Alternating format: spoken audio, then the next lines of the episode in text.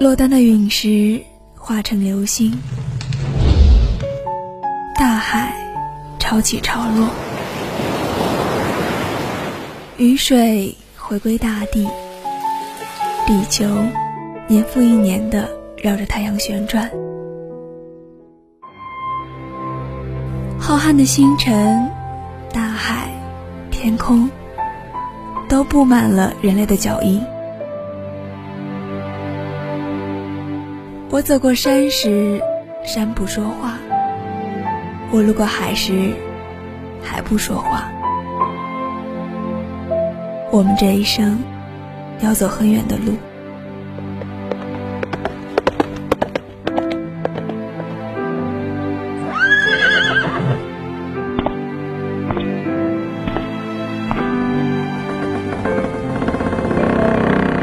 路为纸，地成册。心作笔，心当墨。人物档案馆，与你诉说。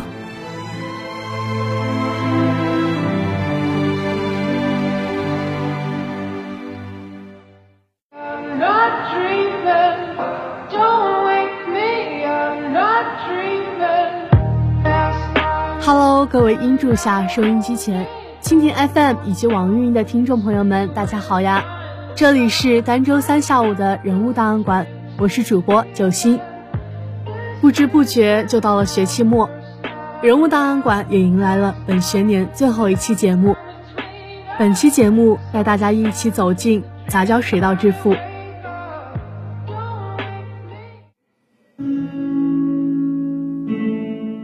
二零二一年五月二十二日十三时零七分。袁隆平因器官衰竭在长沙逝世，享年九十一岁。袁隆平先生是共和国勋章获得者，中国工程院院士，国家杂交水稻工程技术研究中心主任。他刚参加工作那会儿，中国的水稻产量是每亩二百五十公斤左右，而如今水稻的最高亩产量已经达到了一千五百公斤。几千年来，中国政府都没有办法完全解决中国人的吃饭问题。每过一段时间，就会有灾荒席卷全国，饿殍满地。这一切都被记载在了史书上。而如今，中国已占世界百分之七的耕地，养活了全世界百分之二十三的人口。即便爆发世界大战，即便全球封锁，中国也拥有足够的粮食生产能力。因为目前中国的粮食产量。远远不是中国的极限产量。最大的证据就是袁隆平研究出来的杂交水稻种，我们一直都没有动用，而是作为王牌和底牌藏了起来。为什么袁隆平被称为杂交水稻之父？难道所有的水稻新品种都是由袁隆平孕育出来的吗？其实并不是。实际上，很多水稻新品种都是由其他农技科学家培育出来的。但我们仍然尊称袁隆平为杂交水稻之父，因为在袁隆平之前，科学界公认水稻是无法杂交育种的。根据杂交育种理论，如果精心选择纯种的父本和母本，那么就有可能孕育出一种恰好继承父本和母本的优点，而摒弃缺点的子代。经过多次尝试、稳定条件后，科学家就可以源源不断的批量生产这种优质子代的种子。这就是杂交育种法，但水稻这种东西是雌雄同株的，每一株水稻上都同时具备雄花和雌花，自己开花自己用。想杂交育种也行，就必须要把一批水稻每一株节的雄花都去掉，这才能变成母本。可是水稻的花实在太小太密，做几百株、几千株可以。但想要大规模生产，这是不可能的。如果有某种水稻天生不发育雄花，只有雌花，不就解决了这种问题了吗？在研究的初期阶段，为了找到天然雄性不育株，袁隆平和新婚妻子一起，在1964年到1965年连续两年的酷暑季节，顶着烈日，大海捞针般的寻觅在安江农校实习农场和附近生产队的稻田里。前后共检查了四个常规水稻品种的一万四千多个稻穗后，终于找到了六株雄性不育的植株。身体的疲劳还在其次，学术界的权威的质疑与反对，使袁隆平承受着巨大的舆论压力。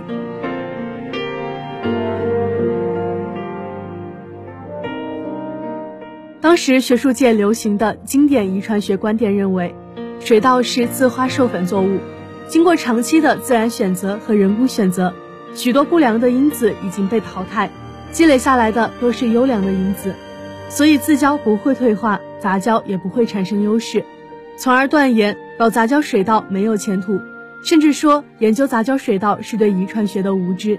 然而，无论是科学道路上的挫折、失败，还是人为的干扰破坏，所有的磨难都无法动摇袁隆平执着的梦想。他坚信实践才是真正的权威，火热的生命加上知识的力量能够改变一切。一九六六年，经过两个春秋的艰苦试验，对水稻雄性不育株有了较多感性的认识后，袁隆平把获得的科学数据进行理性的分析整理，撰写出首篇重要论文《水稻的雄性不育性》。在中国科学院出版的权威杂志《科学通讯》第四期发表。这篇论文的发表，标志着在国内开启了杂交水稻研究的先河。这不仅仅是普通意义上的水稻育种课题的启动，而且还开启了一个划时代的崭新研究领域。袁隆平的团队最后终于在1970年，孕育出了可以用于杂交育种的不育穗。也就是野生雄性半育稻的意思，成了日后所有杂交水稻的母本。不管孕育了什么品质的杂交水稻，都必须要用袁隆平的野败系母本，所以袁隆平被称之为杂交水稻之父。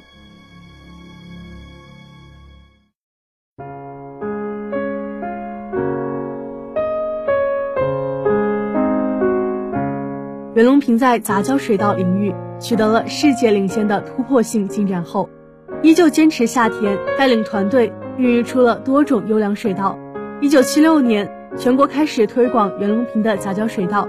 一九八八年，中国有一半的稻田都种上了袁隆平的水稻。在那个时代，杂交水稻极大的解决了中国人的吃饭问题，功德无量。但现在，袁隆平杂交水稻的种植面积不超过百分之八点五。数量已经严重萎缩。袁隆平孕育的新稻种产量上远远超过普通水稻，为什么我们不种袁隆平的杂交水稻了？其实，在袁隆平年轻时，中国一直缺乏粮食，年年都有人挨饿，困难年份还会有人被活活饿死。所以，袁隆平的一切育种目标都是以提高产量为目的。在一九八八年之后，中国国力逐渐增长。中国人的吃饭问题慢慢解决，国人从追求吃得饱变成追求吃得好，但袁隆平依旧在坚持追求更高产量的水稻，因为他是饿着肚子长大的，不想任何一个中国人在未来有可能饿肚子。二零一七年八月，非洲马达加斯加的司长萨呼里专程来到湖南长沙拜访袁隆平。为袁隆平带来一份特殊的礼物，一张面值两万的阿里亚里的新版马达加斯加币。在这张马国面额最大的货币上，马达加斯加的政府印上了一株袁隆平的杂交水稻，以纪念袁隆平解决了马国饥饿问题的贡献。正常国家的最大面额的货币上，一般都会印上开国元勋的头像，但马达加斯加政府却印上了中国的杂交水稻。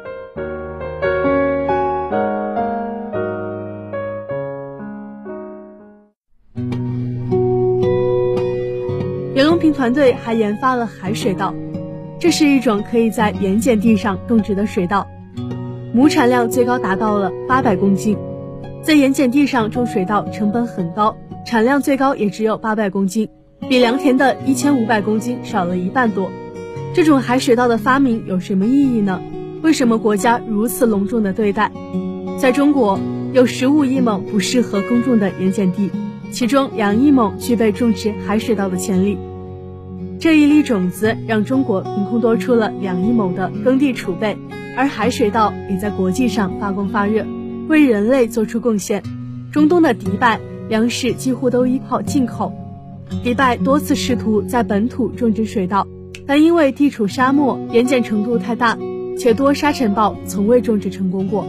听闻袁隆平研发出了海水稻，迪拜找上门来，求助袁隆平团队。二零一八年，袁隆平团队成功在迪拜的沙漠里种出了海水稻，亩产量超过了五百公斤。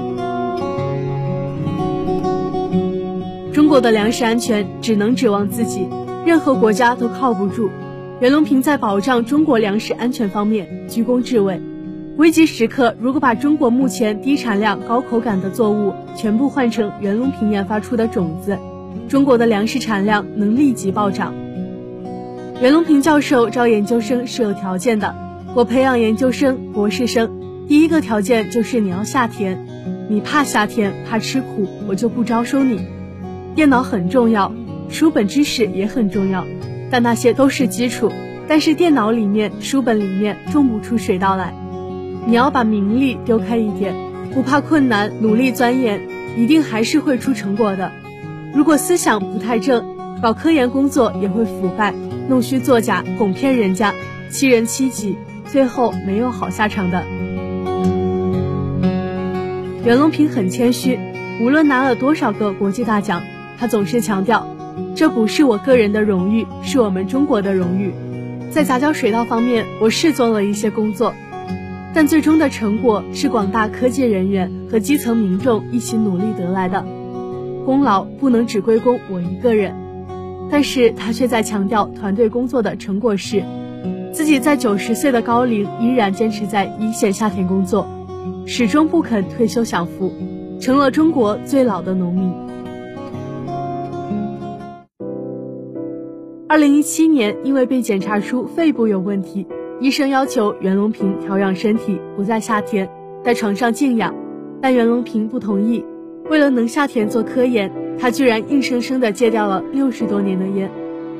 二零二零年，袁隆平九十岁生日这天，他许下的愿望是让第三代杂交水稻的亩产从最高三千公斤突破到平均三千公斤。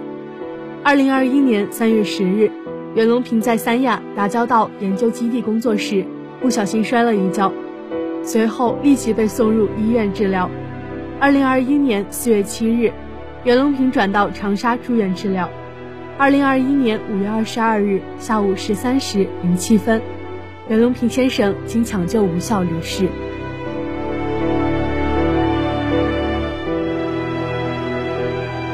应袁老生前的要求，他的遗体被运回湖南杂交水稻研究中心。最后再看看自己毕生钟爱的杂交稻，长沙市民听闻后自发聚集在医院车库周边，眼含泪花送元老最后一程。现如今，我也切实的体会到老一辈人十里长街送周总理的那种心情了。袁隆平爷爷曾经在记者采访时说。一粒粮食能够救一个国家，也可以绊倒一个国家。你年纪轻轻不知道，上世纪六十年代饥荒的时候饿死人，大家都吃不饱饭，我都亲眼见过，大家都没饭吃，要叫花子过去讨饭，饭都没有，讨谁啊？都没有饭吃。记者问你是不是特别害怕这种场景再次出现？当时袁隆平回答：不可能了，不可能了。连着说完两个不可能之后，袁老先生长舒了口气，似乎驱散了自己心中最害怕的事情。我好像和他有一面之缘，在课本上，在饭桌上，在人间里，他是一位真正的耕耘者。当他还是一个乡村教师的时候。已经颇具颠覆世界权威的胆识。当他名满天下的时候，却仍然只是专注于甜丑，播撒智慧，淡泊名利，收获富足。他毕生的梦想，就是让所有人远离饥饿。他进入了一个梦乡，那里的稻穗。比高粱还高，穗粒比花生还大。风轻轻吹过，他戴着草帽，就坐在稻穗下乘凉。谢谢您，给这个时代留下了浓墨重彩的一笔。我辈将沿着您铺下的道路一往无前。